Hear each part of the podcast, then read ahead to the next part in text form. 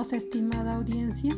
Mi nombre es Enriqueta Leonardo Hernández, estudiante de la maestría en UNIPEN, y en esta ocasión les comentaré mi experiencia al ser evaluada.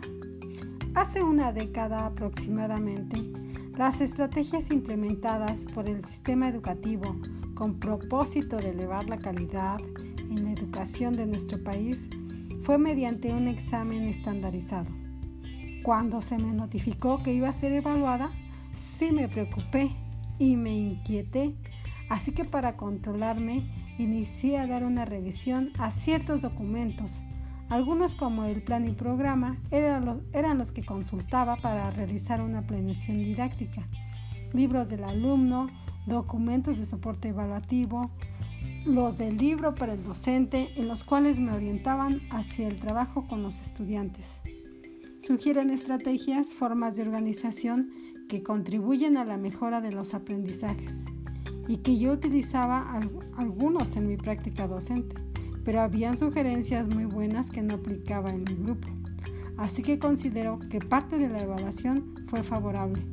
porque me enfoqué a la revisión e implementación de las sugerencias que se brindan en la diversidad de materiales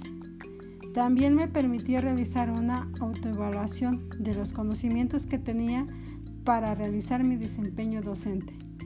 e implementar un desarrollo de actividades y métodos fundamentados por expertos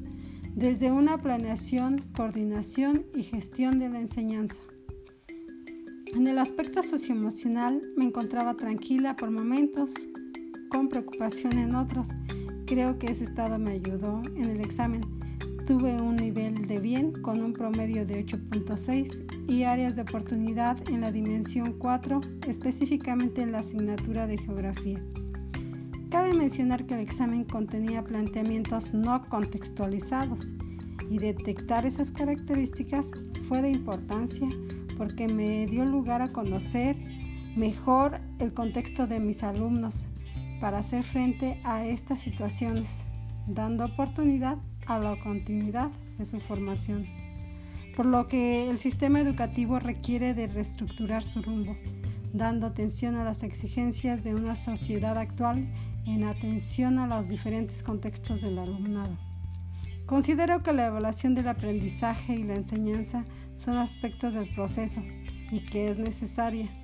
reconociendo que requerimos de una actualización que fortalezca nuestra función